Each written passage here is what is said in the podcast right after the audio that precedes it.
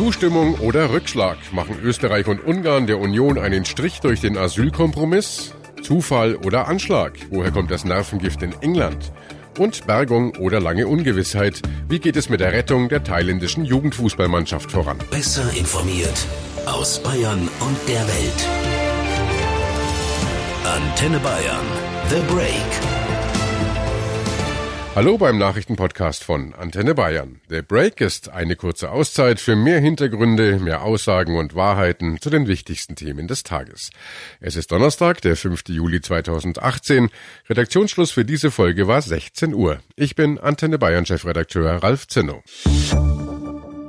Schon wieder lebensgefährlich verletzte Menschen in England durch ein heimtückisches Nervengift. Was dieser Vorfall bedeuten könnte, darüber sprechen wir gleich. Vorher zum langen und für uns alle bedeutenden Arbeitstag von Innenminister Seehofer. Am Vormittag die Haushaltsdebatte im Bundestag. Danach ging es nach Wien, um mit Kanzler Kurz über die Transitzentren an der deutsch-österreichischen Grenze zu sprechen. Und am Abend ist dann noch ein Treffen mit dem Koalitionsausschuss aus Union und SPD in Berlin anberaumt. Thema da natürlich auch der Asylkompromiss und was die SPD dazu sagt. Schon am Vormittag im Bundestag dämpfte Seehofer die Erwartungen an die Gespräche dieses Tages. Es werden sehr schwierige Gespräche. Es haben nur zwei Länder bisher der Bundeskanzlerin zugesagt, dass sie bereit sind, darüber zu reden. Darunter ist Griechenland, aber es ist auch Spanien darunter.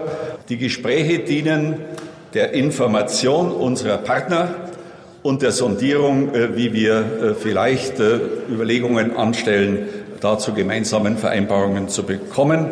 Aber in der ersten Runde wird es keine Abschlüsse geben. Was er aber auch klar machte, an ihm liegt es nicht, das alles hinzubekommen. Da sei jetzt auch die Kanzlerin gefragt. Ich gehe davon aus, dass wegen der Komplexität und der europäischen Dimension nach meiner Einschätzung am Ende die wichtigsten Punkte dieser Vereinbarung von äh, den Regierungschefs fixiert werden müssen. Bei den Treffen mit Österreichs Bundeskanzler Sebastian Kurz in Wien wollte Seehofer dann rausfinden, ob eine Vereinbarung zur Zurückweisung bestimmter Flüchtlinge getroffen werden könne. Denn wer nicht nach Deutschland darf, soll ja nach Österreich zurückgeschickt werden. Wir sprechen mit Diana Zimmermann in Berlin. Hallo Diana. Hallo aus Berlin. Diana, die Österreicher sind vom Unionsplan ja nicht gerade begeistert. Äh, das war ja schon vor dem Treffen klar. Nein, das haben sowohl Seehofer als auch Österreichs Kanzler Kurz ganz deutlich gemacht im Vorfeld. Denn so richtig klar ist den Österreichern noch gar nicht, was die Deutschen da eigentlich vorhaben. Seehofer wird also die Pläne, auf die er sich mit der Kanzlerin geeinigt hat, erstmal erläutern müssen. Und dann wird sich abzeichnen, welche Rolle Österreich dabei spielen kann und wie weit das Land da mitgeht. Und klar ist auch, Kurz hat überhaupt kein Interesse an der Rücknahme von Flüchtlingen aus Deutschland. Soweit geht die Sympathie, wie zuletzt mit der bayerischen CSU demonstriert, dann wohl doch nicht. Aber hören wir doch mal, was Österreichs Kanzler Kurz nach dem Treffen gesagt hat. Das klang ja sehr positiv. Wir haben in dem Gespräch äh, uns darauf verständigt, dass es keine Maßnahmen von deutscher Seite zum Nachteil Österreichs geben wird, sondern dass wir gemeinsam an einem Strang ziehen wollen, um illegale Migration nach Europa zu stoppen und vor allem auch gemeinsam Maßnahmen setzen wollen, um Sekundärmigration innerhalb der Europäischen Union, also das Weiterwinken nach Mitteleuropa, zu unterbinden. Wir haben darüber hinaus uns darauf verständigt, und das halte ich für sehr positiv, dass es nächste Woche ein gemeinsames Zusammentreffen des deutschen, des österreichischen und des italienischen Innenministers geben wird, mit dem Ziel auch Maßnahmen zu setzen, um die Mittelmeerroute zu schließen, also sicherzustellen, dass die illegale Migration über diese Route nach Europa gestoppt wird. Das ist im Interesse Italiens, das ist aber auch im Interesse Österreichs und Deutschlands, wenn der Migrationsdruck über diese Route weniger wird. Und damit nochmal zurück zu dir nach Berlin, Diana. Kanzlerin Merkel sprach heute mit Ungarns Regierungschef Viktor Orban. Zuvor, ja, Seehofer mit Österreichs Kanzler Kurz. Und erst jetzt am Abend findet das Spitzentreffen der Koalition mit der SPD statt. Und die Genossen sind ja nicht begeistert von den Plänen.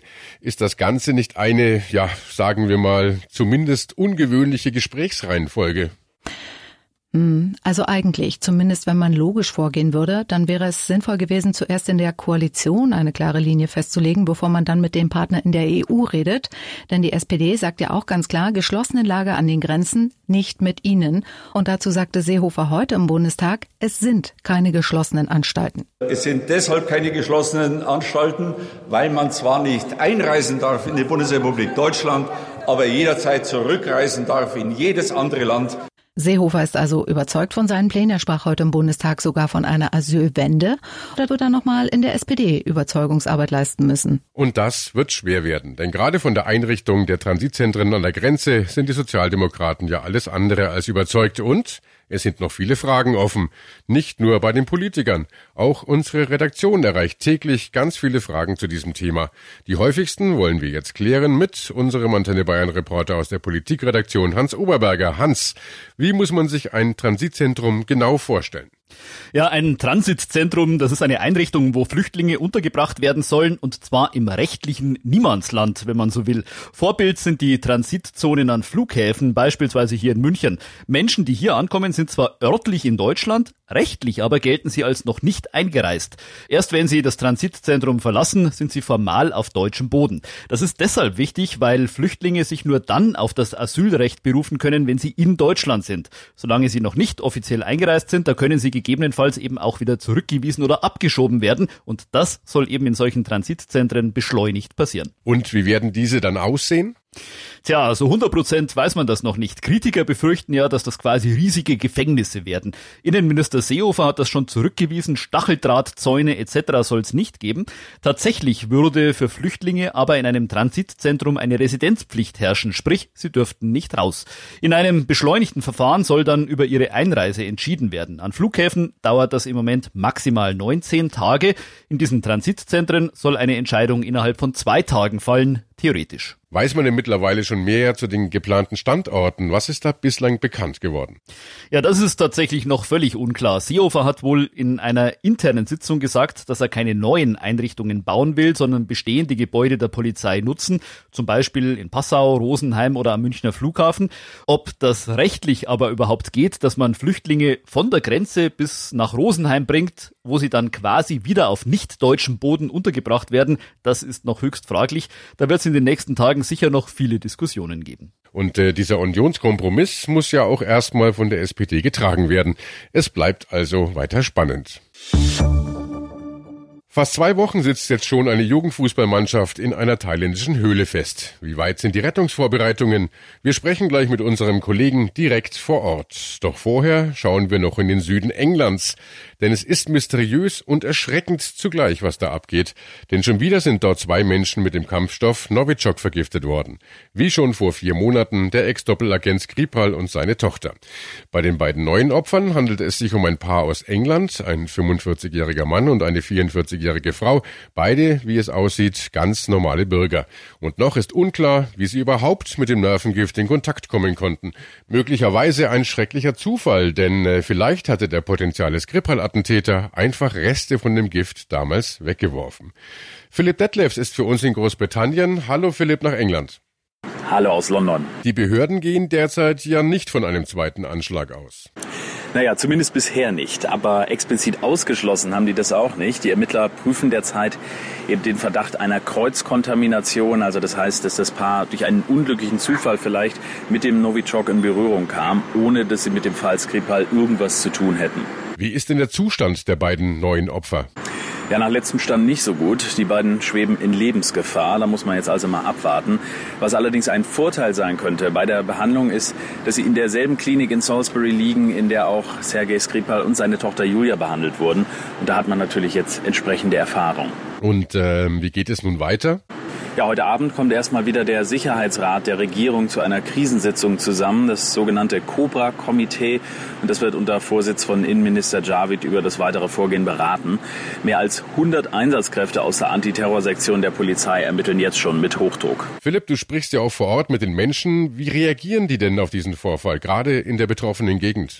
Ja, die ist natürlich bestürzt und besorgt, was man gut nachvollziehen kann. Denn viele haben jetzt das Gefühl, womöglich kann mir das auch passieren. Irgendwas Falsches angefasst und plötzlich ist man mit dem Nervengift in Kontakt.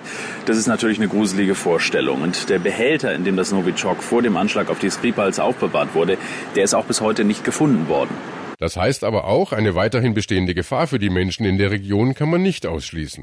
Naja, die Polizei hat gewarnt, mysteriöse oder unbekannte Gegenstände lieber nicht anzufassen und es wurden auch wieder mehrere Bereiche abgesperrt, vor allem aber als Vorsichtsmaßnahmen. Die Gesundheitsbehörde hat mitgeteilt, dass sie bisher nicht von einer, wie es heißt, bedeutenden Gesundheitsgefährdung ausgeht für die Öffentlichkeit. Das ist ja zumindest etwas beruhigend. Aber was ist das eigentlich für ein heimtückisches Nervengift, dieses Novichok? Das erklärt uns unsere Kollegin Silke Nauschütz Schütz aus der Antenne Bayern Wissenschaftsredaktion. Ja, der Name klingt fast harmlos, doch Novichok, auf Deutsch heißt das Neuling, gilt als einer der tödlichsten je erfundenen Kampfstoffe. Sowjetische Forscher entwickelten eine Serie neuartiger Nervengifte in den 1970er und 80er Jahren im Geheimen, um internationale Verbote zu umgehen. Es gibt dazu nur wenige Details, die bekannt sind. Novichok wird oft in Form eines extrem feinen Pulvers verwendet und gelangt über Haut oder Atemwege in den Körper. Meist führt das Gift binnen weniger Stunden zum Erstickungstod. Das Tückische daran ist, das Gift ist nur schwer nachzuweisen. Wir werden die weiteren Ermittlungen in London natürlich im Auge behalten. Die ganze Welt schaut auf diese Rettungsaktion. Seit fast zwei Wochen sitzen die zwölf Jungen und ihr Fußballtrainer in der Höhle in Thailand fest. Am schlechtesten soll es angeblich dem 25-jährigen Trainer gehen. Er hatte sein ganzes Essen an die Jungen abgegeben und ist wohl dementsprechend schwach. Doch wie weit sind mittlerweile die Vorbereitungen zur Rettung aus dem unterirdischen Gefängnis? Unser Mann vor Ort, direkt am Eingang zur Höhle, ist Stefan Schopf, der ja auch für NTV berichtet. Hallo Stefan nach Thailand. Hallo. Stefan, was kannst du uns zum aktuellen Stand der Rettung sagen? Ja, äh, die Zeit drängt sozusagen, denn heute Morgen haben die Behörden mitgeteilt, dass ein Teil der Höhle, der ist so weit äh, abgepumpt, dass man dadurch laufen kann und die Kinder nur noch durch einen anderen Teil tauchen müssen. Also es ist jetzt eine Strecke von ungefähr einem Kilometer, die sie tauchen müssen, anstatt drei. Und das ist natürlich ein Riesenfortschritt. Und ähm, die Zeit drängt dahingehend, dass für Samstag wieder heftigste Regenfälle erwartet sind. Und dann dürften die Wasserpegel wieder ansteigen. Und die große Sorge, die man hier hat, ist, dass die Kinder dann wieder eingeschlossen werden für möglicherweise bis zum Ende der Regenzeit. Und das wollen die die Retter hier natürlich vermeiden. Das wären ja dann vier Monate, aber wenn man das Wasser so senken konnte, dann könnte es doch auch schneller losgehen, oder? Das lässt sich von außen ganz schwer beurteilen. Wir haben in den letzten Tagen immer wieder Gerüchte gehört, ähm, dass es jetzt bald losgeht. Deswegen würde ich mich da eher zurückhalten. Das ist schwer zu sagen. Was man auf jeden Fall sagen kann, ist, dass das Medieninteresse riesig geworden ist. Als wir hierher kamen, waren wir quasi die einzigen äh, deutschen Journalisten. Mittlerweile sind Teams aus der gesamten Welt hier und alle blicken jetzt natürlich gebannt auf die Höhle und hoffen, dass es jetzt endlich bald losgeht. Wann das allerdings der Fall sein wird, das kann man wirklich zur Stunde noch nicht genau sagen. Ähm, es gibt ja noch zwei Möglichkeiten. Ähm, zum einen der, der, Tauchgang, der schon angesprochen wurde. Und ähm, zum anderen wird immer noch versucht, ob nicht irgendwo eine Felsspalte ist, durch die die Kinder herauskommen. Denn die Kinder haben den Retter nämlich berichtet, dass sie in ihrer Zeit, in der sie eingeschlossen waren, ähm, Hundebellen gehört haben, Kinderlachen gehört haben. Also das heißt eben, dass es irgendwie eine Verbindung zur Außenwelt gibt. Äh, gibt und die versuchen wir jetzt natürlich auch noch mit Hochdruck zu finden, wenn, weil das wäre natürlich die, die sichere Variante. Und genau diesen Zugang zu finden, das macht der thailändische Dschungel zur Suche nach dem Nadel im Heuhaufen. Genau, das ist äh, oben in den Bergen. Ähm, da kommt man auch nur mit dem Helikopter hin oder man muss mehrere Stunden, ich glaube fünf, sechs Stunden da hochwandern. Und ähm, die ganze Zeit werden eben noch Teams nach da oben geflogen und die Teams, die wieder zurückkommen, die sind dann komplett in Schlamm äh, bedeckt von Kopf bis Fuß, weil sie sich durch sehr enge Gänge abseilen bis zu 40, 50 Meter tief, eben in der Hoffnung jetzt der quasi diesen, diesen Weg zu finden, der dann zu den Kindern führt. Hat denn mittlerweile nur zur Sicherheit das Tauchtraining mit den Kindern schon begonnen? Ähm, auch das ist von außen schwer zu sagen, weil die thailändischen Behörden sehr zurückhaltend sind mit den Informationen, die sie uns weitergeben. Was man aber sagen kann, ist, dass da ja professionelle Marinetaucher sind, die den Kindern beibringen, wie man ja wie man sich im Wasser verhält. Ich habe gestern mit einem äh, Taucher aus Nürnberg gesprochen. Er sagte mir, es geht vor allem darum, dass die Kinder dann die Angst vor dem Wasser verlieren und sie werden ja auch nicht alleine sein. Wie weit jetzt diese Planungen sind, das lässt sich zur Stunde noch nicht sagen. Die letzte Information darüber ist von gestern Morgen. Da sagte der Gouverneur, dass die, die Strömung sehr stark sei und äh, man das den Kindern noch nicht zumuten will. Mittlerweile könnte es aber durchaus der Fall sein, dass man schon mit dem, mit dem Training begonnen hat, eben weil auch die Zeit drängt, ähm, weil die Wasserpegel möglicherweise wieder steigen werden, wenn der Regen kommt. Warum bekommt man denn selbst vor Ort so wenige Infos über den aktuellen Stand? alles ist hier sehr sehr angespannt, ähm, sehr zurückhaltend. Die thailändischen Behörden wollen sich einfach keinen Fehler erlauben, weil jetzt wirklich die gesamte Welt zuschaut. Also so viele Kamerateams aus der gesamten Welt. Es sind mehrere hundert Reporter, die jetzt hier sind. Und äh, das spüren natürlich auch die thailändischen Behörden, dass der Druck enorm stark ist. Und deswegen will man sich da auch mit Aussagen zurückhalten. Was allerdings als sicher gilt, ist, dass der drohende Regen hier zu einem großen Problem werden könnte. Und deswegen das merkt man auch an den Rettern, die sind alle sehr angespannt und es könnte durchaus möglich sein, dass jetzt bald der quasi zum Finale kommt. Ob das allerdings jetzt in der heutigen Nacht, in der Nacht darauf oder vielleicht auch erst später kommt, das lässt sich wirklich zur Stunde nur ganz schwer abschätzen. Mit dem Nürnberger Taucher Nick Vollmer hast du ja gestern persönlich gesprochen. Was sagt er denn zu den Chancen einer Rettung?